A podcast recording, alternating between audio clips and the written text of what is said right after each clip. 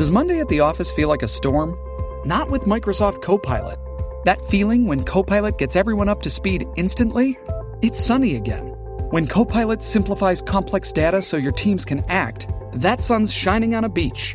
And when Copilot uncovers hidden insights, you're on that beach with your people and you find buried treasure. That's Microsoft Copilot. Learn more at Microsoft.com/slash AI for all. Survivor 46 is here, and so is On Fire, the only official Survivor podcast. And we have a twist this season. The winner of Survivor 45, Dee Valladares, will be joining us every week. We're going behind the scenes of the biggest moments, the how and the why things happen, and the strategy and analysis you can only get from someone like me, a Survivor winner. Listen to On Fire, the official Survivor podcast, wherever you get your podcast. This episode is brought to you by Paramount Plus. Get in, loser! Mean Girls is now streaming on Paramount Plus. Join Katie Heron as she meets the plastics and Tina Fey's new twist on the modern classic. Get ready for more of the rumors, backstabbing, and jokes you loved from the original movie with some fetch surprises. Rated PG 13. Wear pink and head to ParamountPlus.com to try it free.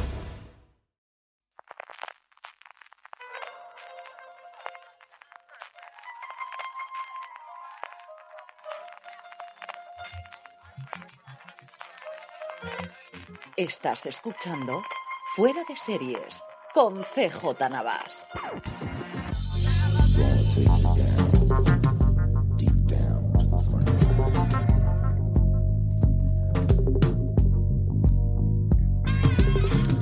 Bienvenidos a FDS Review, el programa de fuera de series donde cada semana analizamos, comentamos y debatimos sobre nuestras series favoritas. Esta semana analizaremos la serie Muñeca Rusa, una última serie, no, nuestra última obsesión de Netflix que eh, ya me dispongo a hablar en primer lugar con Valentina Morillo. Valentina, ¿cómo estamos?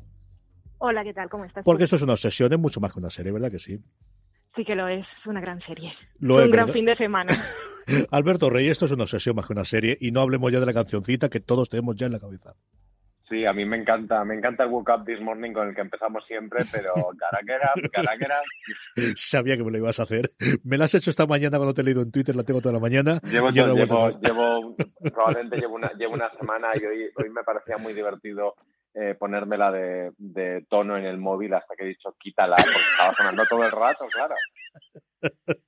es una de esas, sabéis, los- bueno, no son memes, pero que en Twitter siempre hay, cuando hay una imagen muy característica de una serie, una película o una declaración de alguien, pones la foto y dice el texto, a que puedes escuchar esta imagen. Pones la imagen de, bueno, de Nadia mirándose en el espejo y la canción la tarareas seguro. Automáticamente. Vamos a hablar de las canciones, vamos a hablar de la serie que de verdad nos ha emocionado, nos ha encantado. Os recomiendo ya que veáis la crítica de Valentina en foradeseries.com. Alberto seguro que nos escribe también alguna cosita sobre la serie, aunque tenéis también alguna cosa eh, comentándolo evidentemente en redes sociales. Como siempre hacemos en, en review, primero vamos a hablar de la serie sin spoilers para los tres o cuatro oyentes que todavía no se hayan acercado a Muñeca Rusa y luego ya después de poner, sí, la cancioncita, la vamos a poner, no os preocupéis, hablaremos de las series con spoilers. Yo siempre suelo preguntaros los mismos al principio y quería empezar por ahí, Valentina. Eh, ¿Cuál fue el primer recuerdo que tienes de la serie antes de empezar a verla? La primera momento de, de eh, qué va a ser esto de Muñeca Rusa. Pues lo recuerdo porque eh, a principios de enero me encontré una noticia en Feedly que hablaba, en el titular ponía la serie de Amy Poehler y Natasha Lyon de Netflix estrena el 1 de enero. Y yo dije, ¿qué es esto? Que le dije a Francis, tenemos que ponerla en el calendario porque se estrena. Y a los dos días salió el tráiler. Y cuando vi el tráiler, eh, bueno, fue la primera noticia que tuve, eh, el tráiler básicamente, y me quedé, te quedaba la idea de que parecía un atrapado en el tiempo o la película aquella de Feliz Día de tu Muerte. Yo dije, es eso, pero siendo Amy Poehler y Natasha Lyonne y han querido hacer este proyecto ahora en concreto, seguro que tienen que contar otra cosa, que no va a ser la misma historia. Así que um, tenía bastante intriga desde el principio y ya la tenía fichada. Alberto, ¿cuándo entró en tu radar esta serie? Eh, pues entró y salió, porque tengo una relación muy rara con estas series que Netflix eh, parece que desprecia dentro de su propio catálogo, porque dice, ah, venga, y que, pides y que pides entrevistas y pides cosas y parece que les estás hablando de algo que no es suyo. Me, ha pasado con serie, me pasó concretamente que mientras hablaba con, con la agencia de prensa de Netflix y estaba pensando, uy, que no es de Netflix, que es de Amazon. Y, yo creo, no, no sé si, Valentina estará de acuerdo conmigo, pero aquí es aplicable completamente lo de, la, lo de la canción. Yo no sé si lo que tengo que esta es amor o es obsesión y no sé es mejor tampoco. Amor, amor. Yo estoy contigo, Alberto. Yo no sé cuál es mejor de las dos. ¿Cuánto os ha durado la serie? ¿En cuánto tiempo, cuánto tiempo la habéis visto, Valentina?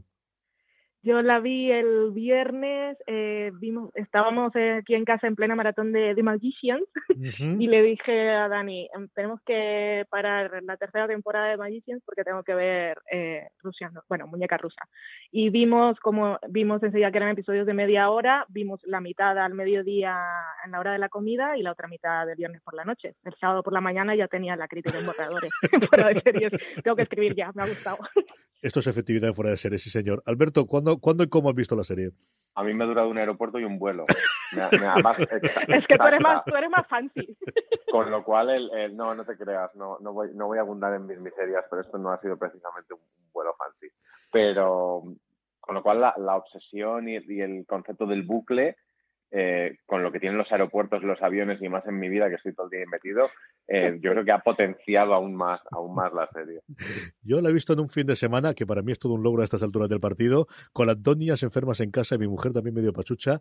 Y eso sí, en alguno de los casos con tinta God de fondo en la televisión mientras lo veía en el iPad de una forma muy marcianas. Y, y aún así ha logrado atraparme. Mira que muchas de estas series cuando las veo de esta forma, que o me toca irme a otra habitación o me desenganchan. Y aquí la fuerza que tiene la serie logró que, que siempre estuviese pendiente de, lo que había. Yo siempre pido al final una valoración global, no sé si vale la pena, pero al menos sí de, qué es lo que más nos ha gustado de la serie, porque está clarísimo que los tres nos ha encantado. Valentina, ¿qué es lo que más al final, cuando lo has visto sin spoilers, te ha gustado de la serie? Uy, sin spoilers.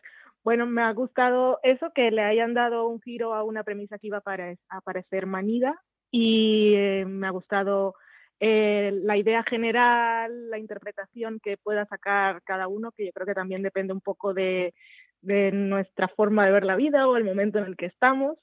Y, visualmente estaba muy bien y bueno, sobre todo que al tercer episodio pues te cambia totalmente la serie y, te engancha y dices tengo que seguir viendo y tengo que saberlo todo. Alberto. A mí esa cosa del tercer episodio que, sabía que íbamos a hablar de ello, pero eh, eso estaba en un tráiler. Entonces yo lo yo estaba esperando ese momento y de hecho creí que sería el final del, del, del, primer episodio. A mí lo que pasa es que me encanta la gente borde. No hay nada que me guste más, verdad. La gente, la gente borde me flipa. Y, y en esta serie son todos muy bordes. Y muy neoyorquinos, Alberto. Yo me acuerdo muchísimo porque yo creo que de las series que últimamente mejor reflejan esa parte de Nueva York que no es la glamurosa, que no es la de Manhattan. Y, con estos personajes ya mismo decía que había rodado en dos manzanas alrededor de su casa. Pero sí es Manhattan, ¿eh? lo que pasa es que es la parte de Manhattan a la, que nadie mm. va. O sea, esto es, esto es, hay un momento que dice en la dirección, que creo que es Avenida B y la, y la calle 1 o la calle 2. Es el, el es, es, nadie va y tampoco vayáis, quiero decir, no, no, no está Natasha León por ahí eh, con el pelazo ese del que también deberíamos deberíamos hablar. Es una serie muy neoyorquina, pero es lo que tú dices, es de esa Nueva York borde de gente que se cae mal, pero sin embargo de, de esas relaciones tan, tan específicamente neoyorquinas como la que tienes con el tío del, del badulaque o, el ayudar a extraños porque los has visto por el barrio. Eso a mí me, me interesó mucho, pero, pero fundamentalmente los bordes que son todos y lo mal que te caen, pero las ganas que tienes de tomarte una copa con ellos. La Nueva York que, bueno, es que escuché a Natasha León hablando en Build Series, Build Series, es un canal de YouTube que, en el que va toda la gente a promocionar series y películas. Tiene muy pocas visualizaciones, pero es espectacular la de gente que llevan a presentar cosas, así que le pasaré el enlace a María para que lo ponga en las notas del programa porque, porque está muy interesante. Anyway, que Natasha Leone hablaba de la serie sobre Nueva York decía que era un Nueva York que era más lo que había en los años 70. Por, y es un poco como a los neoyorquinos les gusta verse a sí mismos, que todo eso se ha perdido, como dice un poco em, Alberto. Y luego uh, leí una cosa en el New York Times sobre el parque que aparece en la serie, que son de esas cosas que si no, pues si no conoces la historia, si no vives en Nueva York, si nunca has ido, pues igual no, no lo sabes y parece que tiene bastante importancia porque, es que no sé si Morena va a contar esto ahora, pero... A mí me eh, está encantando, sigue. El, el, parque que sale Eh, es un parque que ah, en los años, bueno, en los años 60 y 70 era el centro de todas las manifestaciones y se reunía por allí pues toda la gente bohemia y todos los activistas. También era un parque que, en el que había muchas personas sin techo. Y en a finales de los años 80 decidieron cerrarlo para echar a toda esa gente despreciable que ensuciaba el barrio y la ciudad y pusieron un toque de queda. Entonces, por eso sabemos que en la serie aparece, bueno, nadie siempre habla con, con un homeless y ah, según la, la reflexión de esta persona del New York Times, pues era un poco el sentimiento de culpa de los neoyorquinos porque toda esta zona después se fue bien, bueno, pues está todo gentrificado. No es tan de barrio como, como lo hace parecer nadie en la serie. Vamos a Es curioso porque además han, coincidido en, en, la parrilla, en la cartelera, ya no sé, no sé cómo se diría, pero han coincidido en el tiempo dos, dos series tan, comedia protagonizadas por mujeres muy locas que han hecho su, su peculiar canto de amor a, Nueva York, que ha sido esta eh, muñeca rusa, y luego eh, Kimmy Smith, que ha terminado la temporada haciendo un homenaje a, a Nueva York absolutamente loco pero que yo enlazo muchísimo con lo que con lo que cuentan Natasha León y Nipola. Vamos a meternos ya en la parte con spoilers, sí, después de escuchar Get Up, pero antes de eso sí quería dejaros, sobre todo, eh, para la gente que ha escuchado hasta ahora el trozo, que le está interesando la serie, que mucho que nos está gustando, la gente que nos oye habitualmente, pero que necesita ese teaser, yo creo que pueden verlo fácilmente en el tráiler. Me extraña que alguien que haya entrado en Netflix hice la prueba, al menos pequeña en nuestra redacción, y a todo el mundo nos aparecía en la home durante este fin de semana, Muñeca Rusa. Yo creo que es la serie que han promocionado con diferencia, al menos durante el viernes, el sábado, Netflix. Pero alguien que todavía no lo ha visto y que quisiésemos contarse sus spoilers, Valentina, ¿tú qué dirías en dos, tres frases de qué va la serie? Pues nos cuenta la historia de una mujer que en su cumpleaños número 36 eh, se encuentra con que la noche siempre acaba con ella muriendo en un accidente.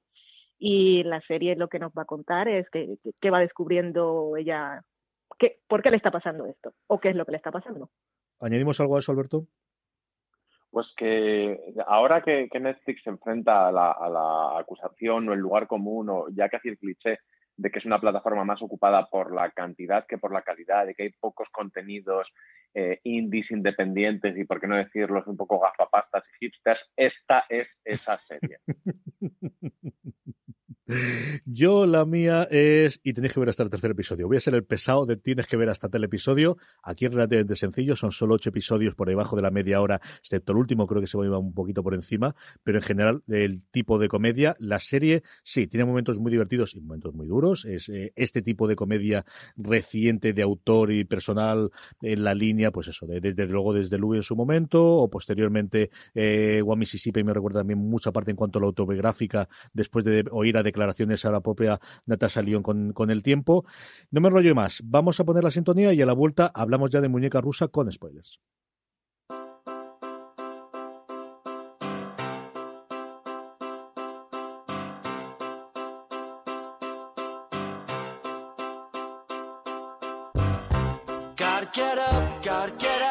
Gotta get home before the morning comes. What if I'm late? Got a big day, gotta get home before the sun comes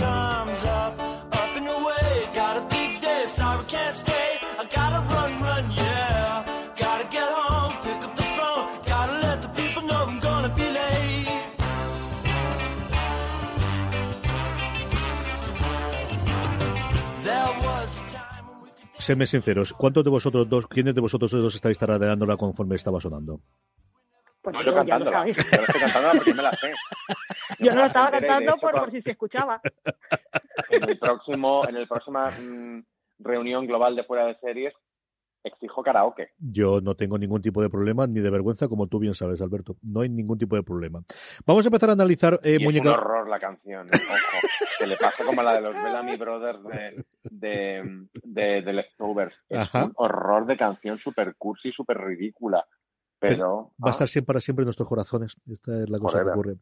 Vamos a empezar a hablar con spoilers y vamos a empezar por la música, ¿no? Es, es algo tan importante, yo creo, en esta serie, ya mucho más allá que solamente el Get Up de Nilsson. Hay tres o cuatro temas recurrentes eh, a lo largo de, de, la serie y que marca y que nos vamos a acordar muchísimo tiempo de ella, Valentina.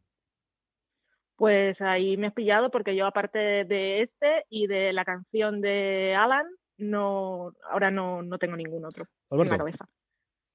Bueno, es que son los típicos temas eh, musicales nostálgicos, eh, los típicos que uno tendría en vinilo, incluso no perteneciendo a la generación, a la generación del vinilo, que es también un, un guiño a, a ese mundo hipster, a ese mundo... Yo lo, digo con cariño porque me reconozco que, pertenezco tanto a esa generación como, como a ese estilo de vida. Y, o sea, ese, ese rock de los 70, esa, esa Nueva York olvidada, se nota, por ejemplo, también que la serie tiene, tiene un presupuesto no gigantesco, porque hay, hay veces que yo pido un Bowie a gritos en esta serie. Hay, hay, hay mucho, pero, pero ese, ese tipo de música, más luego el, el, Beethoven, creo que es el tercero, el concierto tercero. creo recordar que sí, aparece en los, subtítulos cuando lo veía y es cierto que me lo quería haber apuntado y ahora estoy dando, descubriendo que no lo tengo apuntado. Tú acuerdas la Valentina, ¿no? Porque sí que es sí, pues la, la música más pasivo-agresiva del mundo mundial, porque es como súper intensa y súper perfecta y súper. Eh, y que cuadra perfectamente con, con ese personaje, completamente mm, maricondo, excepto al principio.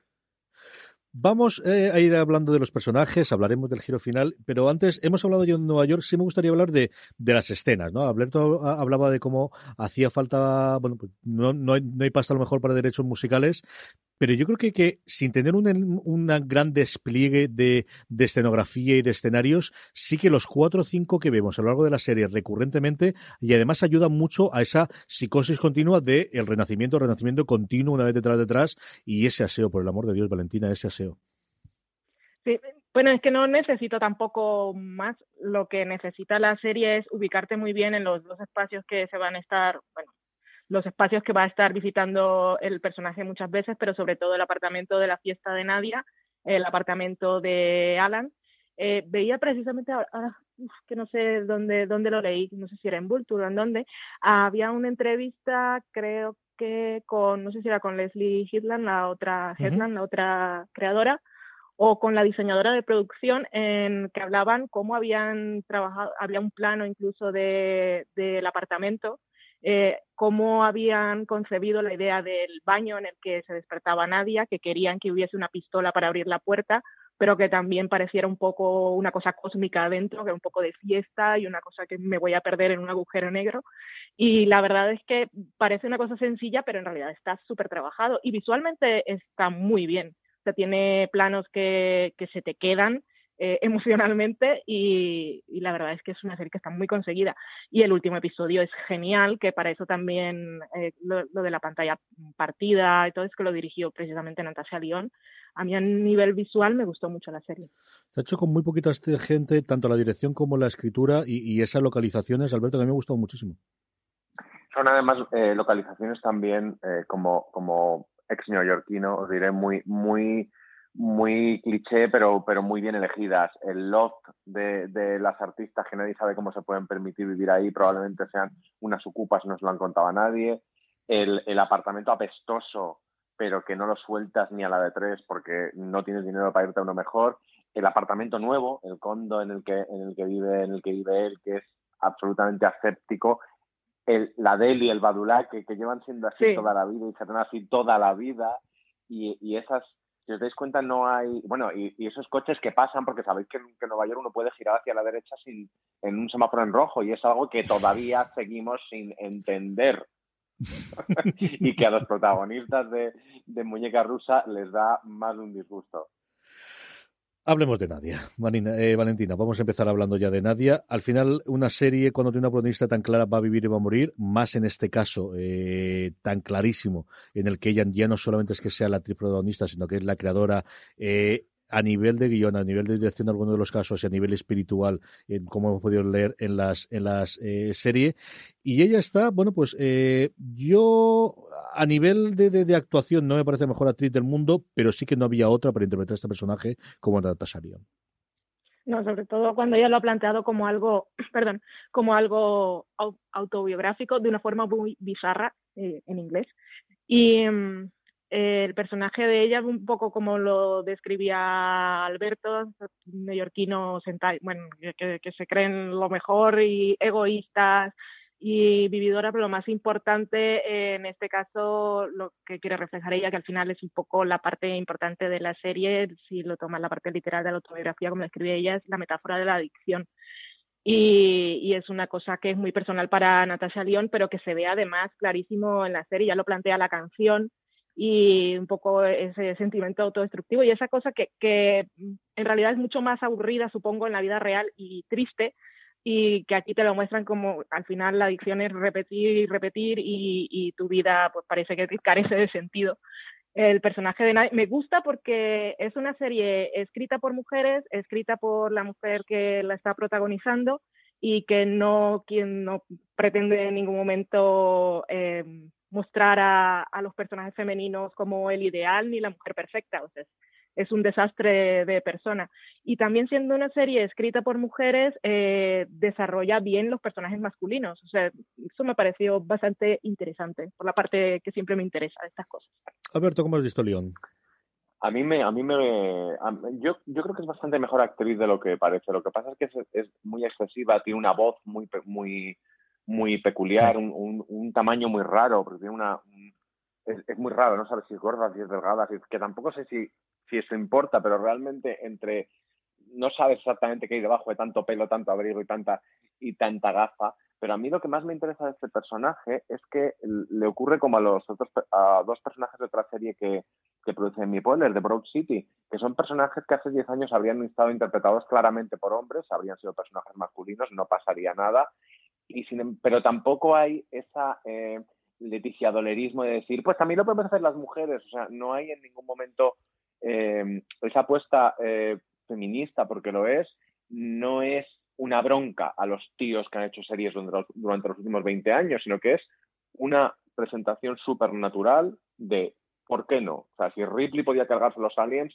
¿por qué nadie no va a ser una viciosa diseñadora de videojuegos y un desastre de tía que tiene la casa hecha lo puto peor? Y ese desayuno, o sea, yo Mira que yo soy de desayunar cosas raras, pero una yema de huevo con tabasco bebida. Eso es de, borracho, pero yo nunca llegaría a ese nivel. Eso que decías es bastante importante, Alberto, y me ha recordado algo que leí de, Amy Poehler hablando de esta serie que decía que Nadia era su Tony Soprano. Y era un poco eso precisamente que decías, que por qué una, un personaje femenino no podría hacer lo que hacen los hombres y, y, serlo y ya está, o sea, sin necesidad de justificarlo de ninguna manera. Y Natasha León, esta referencia a mí se me pierde, no sé si vosotros habéis visto la película, ella dice que basó su interpretación en la del personaje de Philip Marlowe en The Long Goodbye. Yo vi el largo adiós hace muchísimo tiempo, Alberto, tú eres mucho más cinefilo para estas cosas que yo. Pues sí, pues tiene, pues bien, está bien, está bien traído, porque además, si os dais cuenta, es un personaje que probablemente, y sin, y sin despreciar a quien lo quiera hacer, eh, podría ser tanto escrito como interpretado desde el pispiretismo. O sea, que lo interpretase.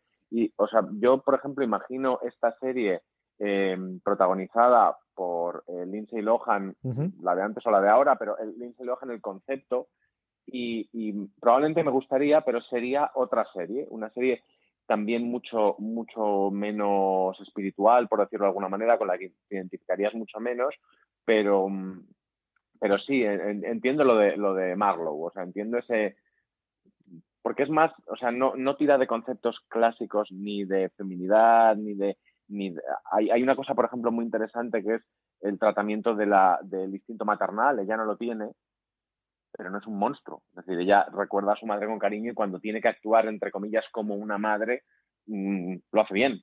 Eso, eso está, está muy bien. Y, ahí sí que creo que, que esta escritura femenina es donde, es donde sí brilla sin, hacer eso, un leticiaderismo de también podemos.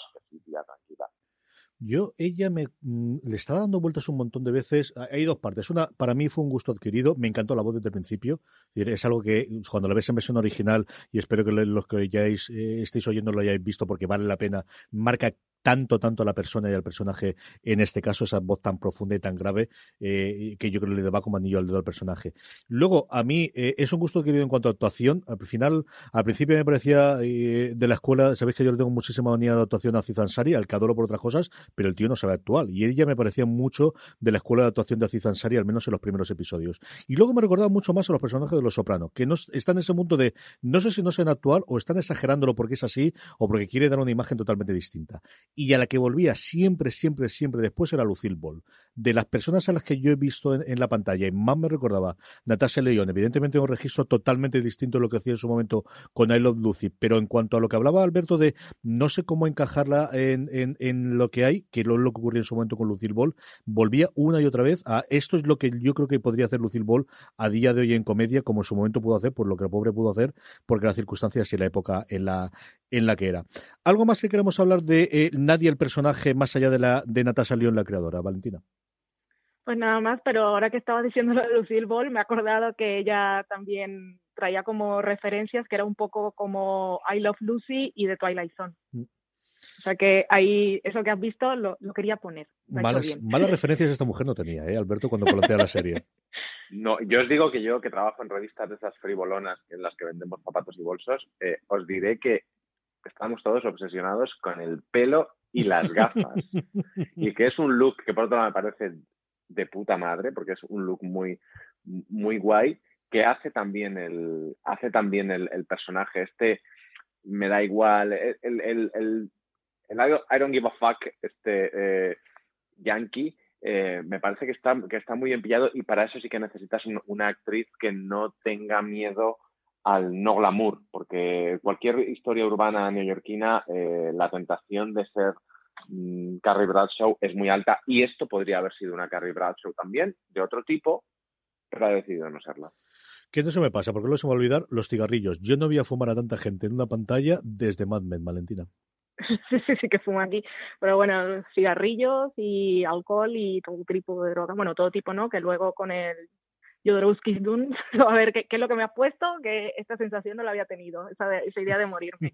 Pero sí que sí que fuman. Igual es, es una cosa de Nueva York de los 70 que, que, quería mostrar ella, que ya no se ve la gente tanto fumar en la pantalla. Y bueno, los cigarrillos pues sirven para que en el último episodio pasen cosas, o sea que está bien traído también. Fuman mucho, Alberto, ¿eh? Mucho. Fíjate que, que yo eh, desde que lo dejé no he tenido tentaciones pero esto de mm, cuando eres pequeño y fumas porque fumar mola, pues han estado a punto de volvérmelo a vender con esta serie. Te comprendo tanto, hermano. Tanto, tanto, tanto. Hubo dos o tres momentos, y mira que Lorena sigue fumando en casa, y yo, de verdad, diez años hace que lo dejé y no tengo ningún problema. Y hombre, no te digo que lo tuviese, pero que digo, si es que es que me sigue gustando fumar sin haberlo hecho en 10 años, leche. Me sigue gustando muchísimo, muchísimo. Vamos a hablar de Alan, vamos a hablar del resto, pero yo creo que eh, antes de ello, para introducir a Alan, hay que hablar de ese giro del final del tercer episodio, antes de que hagamos la primera pausa para, para nuestro patrocinador Valentina. Alberto, tú decías que lo habías visto en el, en el tráiler, ¿tú te lo veías venir entonces? No es que me lo veía venir, lo estaba esperando y de hecho creía que sería el final del primer episodio. Pero el concepto episodios yo ya con estas cosas de media hora que podemos meternos en un atracón, creo que antes o después se, acabará redefiniendo y una de las maneras es esta. Yo creo que hay mucha gente que habrá dicho, vale, el primer cliffhanger llega en el tercer episodio y no pasa nada. Valentina, tú lo tenías porque a mí me pilló totalmente de improviso, ¿eh? Sí, yo lo había visto en el tráiler y sabía que por ahí iba a ir el giro y por eso me sorprendió que tardaran tres episodios y me pareció bien al final que me presentaran, me mostraran más, más cosas de Nadia antes de introducir al otro personaje. Sí, porque al final lo que hemos tenido es, bueno, esta es la Nadia antes y a partir de aquí vamos a tener ahora como seis o siete episodios de desarrollar después de este encuentro, ¿qué es lo que vamos a querer hacer con ella, Alberto? Pues no lo sé, de verdad no lo sé. Valen. ¿Cuál es la pregunta? que yo creo que al final lo que tienes es dos o tres episodios en los que te plantean cómo es Natasha, cómo es eh, Nadia antes de empezar a conocer a Alan y a partir de aquí vamos a tener el resto de la temporada o el resto de la de los episodios que tenemos para eh, para presentarte esta nueva personaje que vamos a tener. Pues ya lo has dicho tú, eh. lo has dicho muy bien, pero pero sí es eso. Primero tenemos, si ella es la protagonista, conocemos primero un poco ella intentando saber qué es lo que le pasa y luego cuando encontramos a ese segundo personaje eh, lo conocemos un poco a él y ya que son los dos que tienen algo en común es que ellos dicen a ver qué, hemos hecho o qué no hemos hecho qué tenemos que hacer porque nos está pasando esto pero es lo que yo, es lo que yo te decía es que no es que la gracia está en, en, en que la serie se centra muy bien en, una cosa muy concreta, no en explorar lo que les pasa, lo que les ocurre. De hecho, la exploración de, por eso decía que, que, no sé exactamente qué es lo, que nos quieren contar después, porque no tiene demasiado interés. o sea, te han vendido también el bucle, la aventura de dentro, que a mí, por ejemplo, las, las exploraciones en el pasado de ella me parecen lo más débil de toda la serie. Ahora vamos a ir con todo eso antes de, meternos con Nala, con el resto del elenco, que no se os olviden las amigas que tiene nadie en ese episodio de, increíble de Love de, de, Nueva York. Hablaremos evidentemente del último episodio y del giro que a mí se me sorprendió total y absolutamente, de la escena final y luego, bueno, pues una duda que nos ha quedado, ellos han dejado caer en todas las entrevistas que tienen, que oye, que más ideas tienen y a lo mejor hacen más temporadas. Pero antes de todo eso, como os decía, vamos a dar un paso a nuestro patrocinador de la semana y volvemos para seguir hablando de Muñeca Rusa. AMC estrena en exclusiva el próximo 21 de febrero la serie bélica Das Boot El Submarino, una secuela de la mítica película de Wolfgang Petersen que ha sido un éxito de audiencias en Alemania. Das Boot El Submarino sigue las vidas de la tripulación de un submarino alemán y miembros de la resistencia durante la Segunda Guerra Mundial. Él es el teniente Hoffman. ¿Estará al mando de uno de los submarinos nuevos? Aliados, en el submarino estamos solos. Necesito pedirte una cosa esta noche. Dime que no es nada ilegal, dímelo. Amantes. Y todas las personas que están muriendo son inocentes. Espías. ¿Una misión secreta? Sí, orden directa del despacho de Goebbels. Enemigos. Morir porque hayamos subido a bordo a un pasajero. Es una deshonra. Debemos lograr que se implique a nivel personal. ¿En qué bando estás?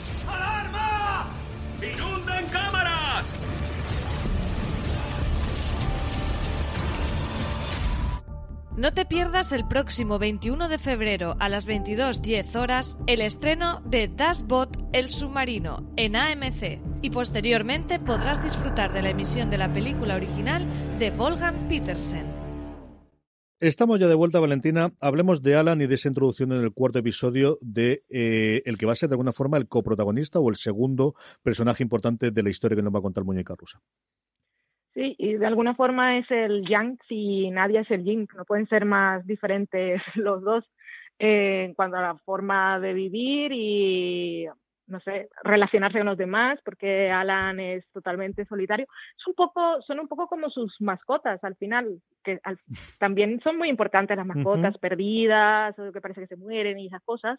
Nadia es muy gato, a su ritmo, por la calle, con todo el mundo y, el otro es el pececito solitario en la pecera, súper limpia, que no hay ruido, una cosa así, bueno, muy metódico, que tiene sus problemas también de salud mental.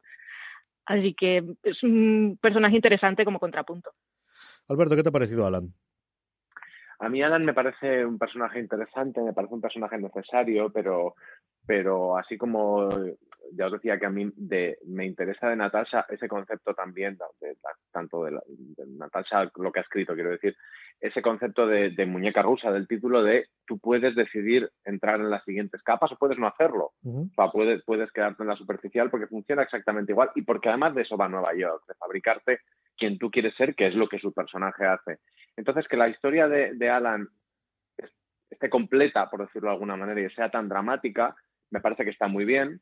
Pero si la serie hubiese sido al revés, si Alan se hubiese encontrado como en un, en un club de la lucha, con, que es lo que ocurre, ¿no? El personaje equivalente es el, eh, eh, aparece después. Si él, se hubiera, si él hubiera aparecido al principio de la serie, hubiéramos tardado tres episodios en conocer a, a, a Nadia, la serie no me gustaría tanto. No, no, no, habría sido nada interesante.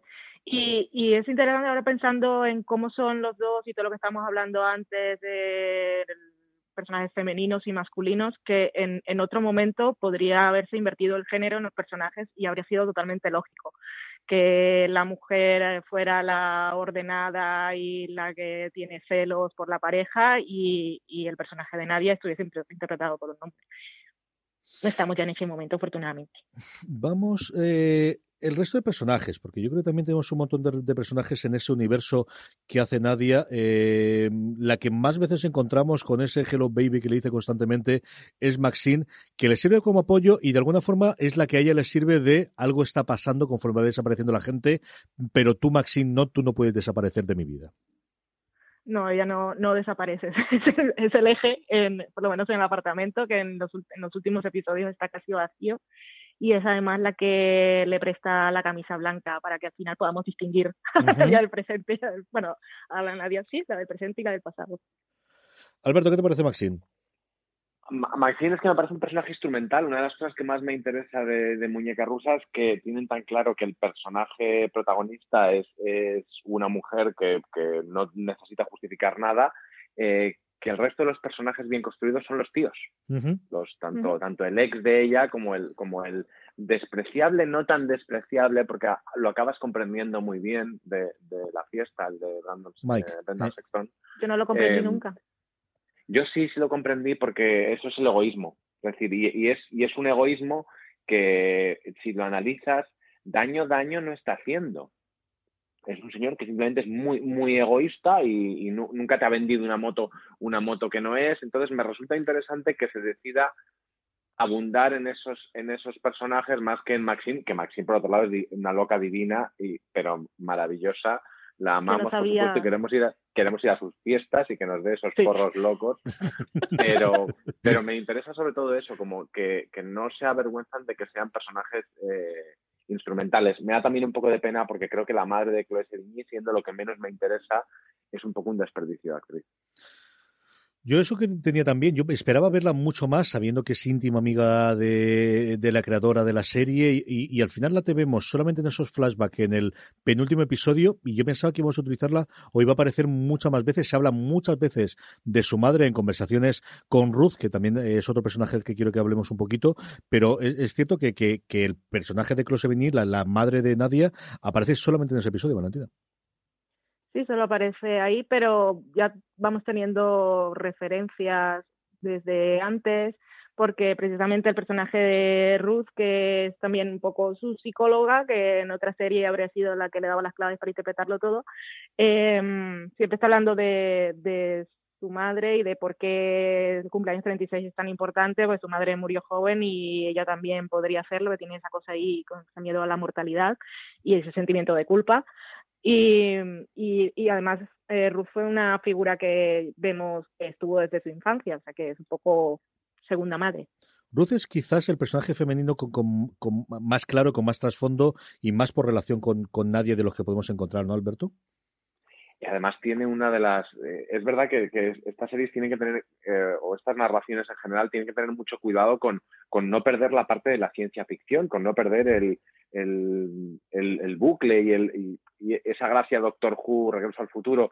Entonces, esa llamada al servicio de gas de Nueva York es tan bonita cuando dice estoy todos los días llamando al servicio de gas porque y nunca viene. No, la pillé, no la pillé, estaba como no estaba atento en aquel momento hasta que dije pues esto es lo más bonito que ha hecho nadie por nadie en la historia del cine llamar todos los días por la mañana porque si no mueres esa, esa parte de, de, los episodios centrales en los que es quizá más parecido a lo que recordamos de la trapa de Atrapado en el Tiempo, del Día de la Marmota, de vamos a hacer todos estos pasos porque si no ocurre y mueres y entonces vas rectificando, es de las partes más divertidas que tiene la serie, Valentina. Sí, es de las partes más divertidas al principio.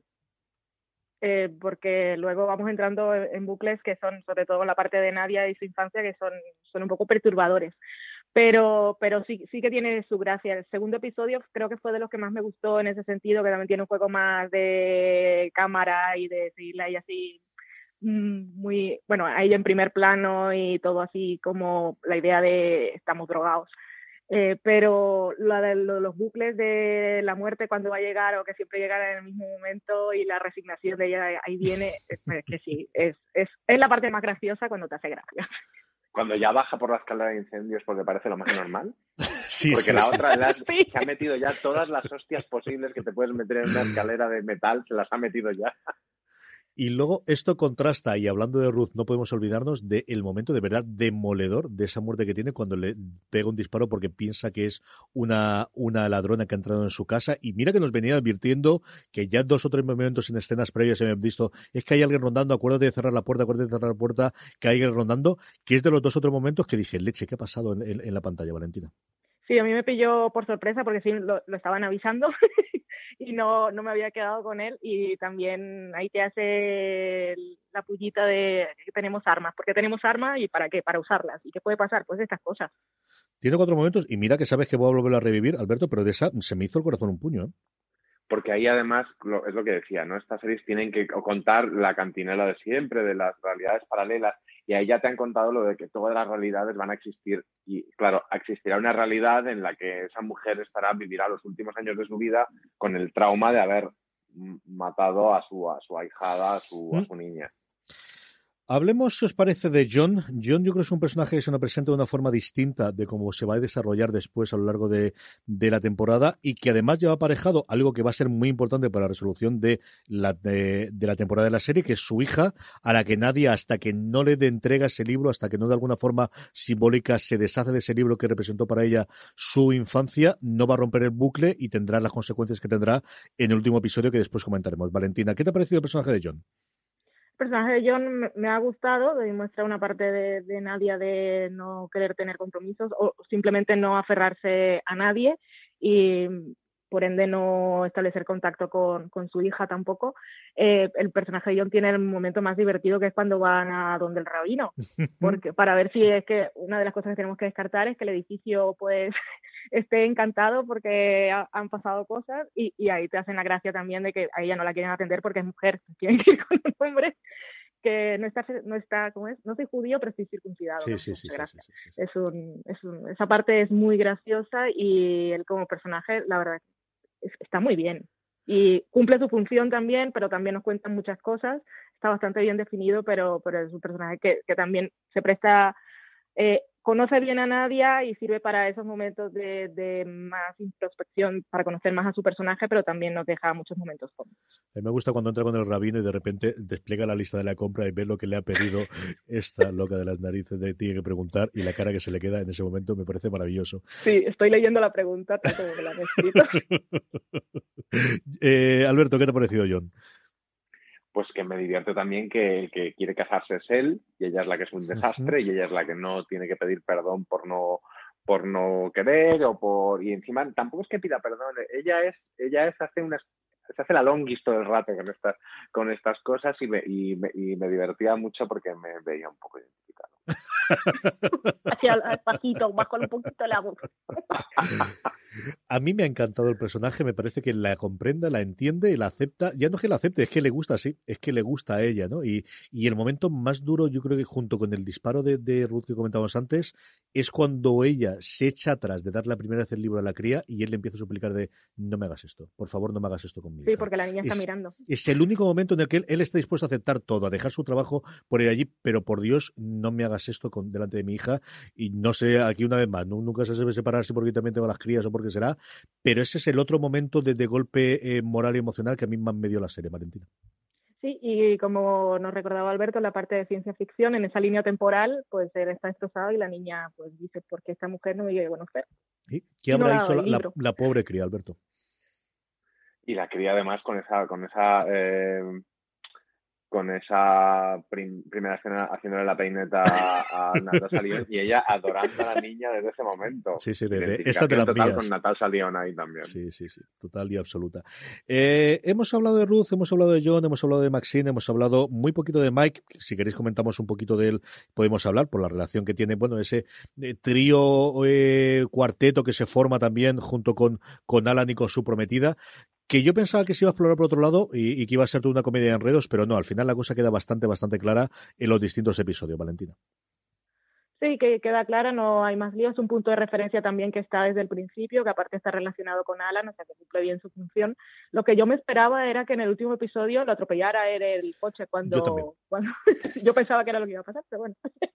no es que le dé la muerte, pero. Yo ya ahí creía que, yo ahí ya sabía que la serie era mucho más inteligente del que yo y que no lo y que no lo iban a hacer y de hecho el si queréis luego lo hablaremos la concatenación de finales del final eh, son todos o casi todos sorprendentes y no van donde tenían que ir. A mí, a mí de este personaje, como yo soy muy de hacerme pajas mentales cuando me gusta una serie y esta me gusta mucho, luego, luego os cuento alguna que tengo que son bastante locas, eh, yo creo que es un, este personaje es un poco el mensaje que da esta serie a Sexo en Nueva York plan, todos estos tíos que salían ahí realmente son este tío.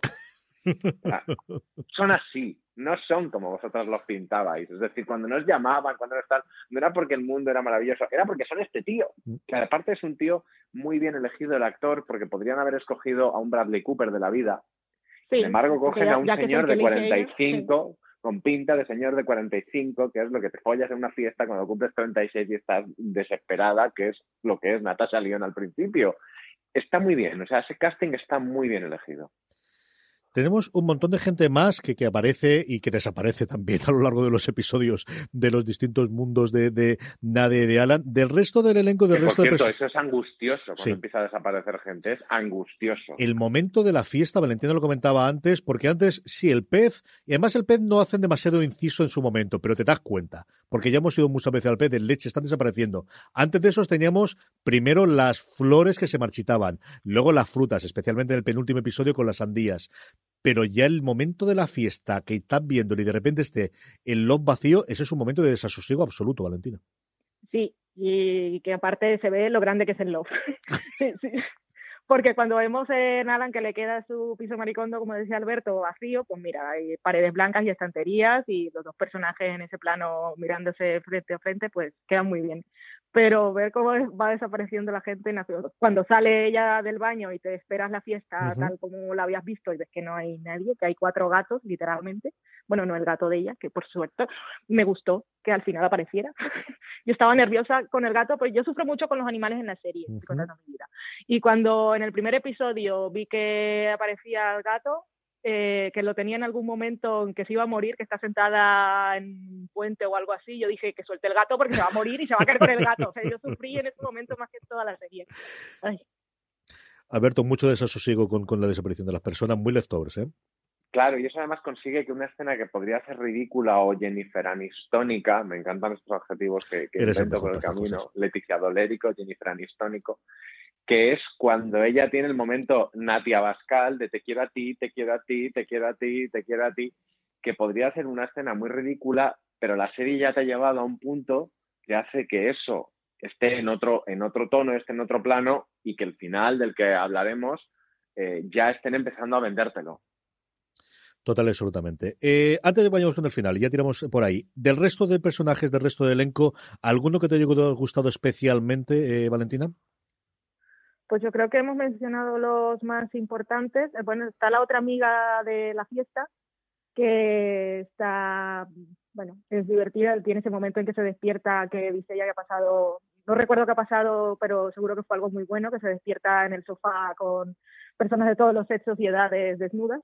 Y eh, tiene ese momento también en el episodio final en el que eh, Alan, que ya ha recorrido el camino, le dice que nadie en realidad no pensaba que no podía ser una, buena madre cuando iba a adoptar los perretes. Alberto. A mí me gusta el, personaje de Chloe Sevigny porque en otra de mis pajas mentales asocio ese personaje y concretamente su pelo al personaje de Cameron Díaz en Cómo ser John Malkovich, que es una serie que, que, o sea, es que es una película que Muñeca Rusa referencia en algún momento, sobre todo en las campañas promocionales. Mm, me recuerdan mucho a las mismas fotos y que además es una, es una película escrita por Charlie Kaufman, que es el colaborador habitual de Gondry, mm. al que la serie hace un homenaje en su final, claramente. A mí me gusta Horse y creo que da muchísimo juego y muchísimo, muchísima línea argumental y ahora podemos hablar un poquito de él. Y luego. Hasta que hace lo que hace en el último episodio, que te parece la persona más despreciable del es mundo espectacular. ¿Cómo, ¿Cómo consiguen en distintas líneas temporales cambiarnos la opinión que tenemos un buen personaje? Es algo que hace tremendamente bien la serie, Valentina. Sí, es que habíamos olvidado comentarlo. La, la parte, bueno, lo que vemos al final, la verdad es que te destroza un poquito que al principio parecía que iba a ser un poco el que la iba a guiar en todo su camino, porque siempre se lo encontraba y, ella pues tenía tantos momentos de conexión con él y se preocupaba por llevarle los zapatos y todas esas cosas, la verdad es que al, final te deja un poco, un poco Y al final es, bueno, vete a suicidarte tranquilo, que ya me quedo yo con la cartera con lo que haga falta, ¿no, Alberto? Sí, sí, sí. Sí, eso es un momento muy, muy triste, pero la serie está muy bien, eh, tiene varios de estos en los que te anclan a la realidad, porque hay que tener, o sea, yo eh, soy de la opinión, y, la comparto con un par de guionistas con los que he hablado de la serie, de que el andamiaje detrás de, debajo de, de, Muñeca Rusa es potentísimo. Con lo cual, esa tercera guionista de la que no estamos hablando y que probablemente sea la responsable de la estructura, quizá tenga muchísimo más mérito de lo que de lo que creemos, porque tiene la serie tiene esos momentos en los que periódicamente te anclan a que estás viviendo una realidad hasta cierto punto dramática. O sea, el, hay personajes como el, interpretado por Dasha Polanco, la, la, novia de él, que son de un nivel de despreciable, de decir, mira tía, eres lo peor. O sea, eres pasivo-agresiva, hija de puta, mm, negada, o sea, es y sin embargo es una tía. Cuando dices, vamos a identificarnos con otra mujer, ella, y este es el personaje más tóxico quizá, que no, hemos hablado de, ella y quizás sea lo mejor. Leslie Headland, que es que la, tercera co-creadora, eh, es la que entra más tarde en el proceso de producción de la serie. Natasha Lyon comenta alguna de las entrevistas, Valentina, que tú has leído muchas más que yo, que llevaba con esta idea rondando la cabeza con Amy Poehler desde hace siete años. Leslie es la que entra en el último caso, dirige cuatro o cinco de los episodios de toda la temporada y sí parece la que al final le da un poquito el pistoletazo de salida de por aquí puede ser, por donde puede convertirse esto en una serie, ¿no? Sí, eh, ella al final es la que escribe bueno, es que escriben los episodios, pero mmm, Natasha León no tenía experiencia, así que suponemos que es una de esas personas que, que traen para que encarrile un poco el asunto. tenemos muchas ideas y muy buenas, pero ¿cómo, cómo construimos esta historia para, para que tenga todo ese andamiaje del que hablaba Alberto? Ella, ella en realidad, había hecho una película y lo que hace más es, es teatro, es dramaturga. Y pues la verdad es que además es la que planta siempre los primeros episodios en la serie son los que definen el estilo visual y, qué es lo que va a presentar para el resto. Que tenemos a Natasha León en el último, que es muy guay y tal, pero es un poco trabajo acumulado de, lo que ha hecho eh, Headland al principio. De hecho, Headland dirige, ahora lo estamos mirando hoy aquí, los tres primeros y el penúltimo episodio, y, se nota mucho su mano, Alberto.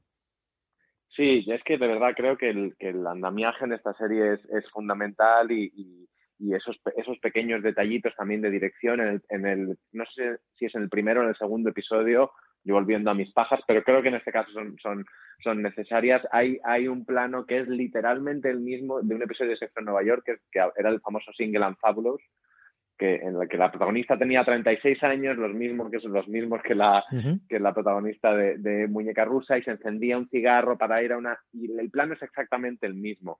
Son esos pequeños detalles para, para esta generación que somos nosotros ya de, de consumidores súper maleados por la, por la tele y que, y que no tanto esas referencias tipo Stranger Things de y vamos por aquí, vamos por allá, y esto es exactamente lo de aquella película, sino cosas mucho más eh, sentimentales, por decirlo, por decirlo de alguna manera. El, el, el, parque, por ejemplo, es ese parque que aparece prácticamente, o sea, como concepto en, en, tanto, en tanto cine indie, por donde paseas por la noche, donde... Em, y esas cosas eh, son también mucho andamiaje de la serie. La, la, anclan y evitan que sea una cosa chiripitifláutica que lo único que conseguirías es que, como pasa en muchas comedias de estas de viajes en el tiempo, que te dejen de importar los personajes porque lo estás pasando fenomenal en el parque de atracciones. De hecho, que al final termine el bucle es una liberación, o que parezca que ha terminado, es una liberación y, hace eso, que, que entiendas que la serie ha sido un drama desde el principio. Valentina, hablemos del final. Nos quedan nada, un poquito más de cinco minutitos, siete minutitos para que hablemos con tranquilidad de ese último episodio, de esa rotura del bucle y de esa escena final que nos plantea, pues a ver qué. Me estás preguntando qué plantea la escena final. No, en general, háblame del último episodio. ¿Qué te ha parecido desde el principio y cuando ves Leche, que están en dos tiempos distintos? Sí, es que esa fue la parte que me sorprendió, porque ya ellos habían llegado a ese acuerdo de intentar ayudarse y tal, que es un poco para mí, por eso decía al principio que cada, cada uno puede interpretar un poco la historia como quiera y si es un drama y ellos tienen un trauma gordo, ella tiene ese trauma por la muerte de su madre y por la vida que está viviendo, que la puede llevar un poco a, a, morir joven también.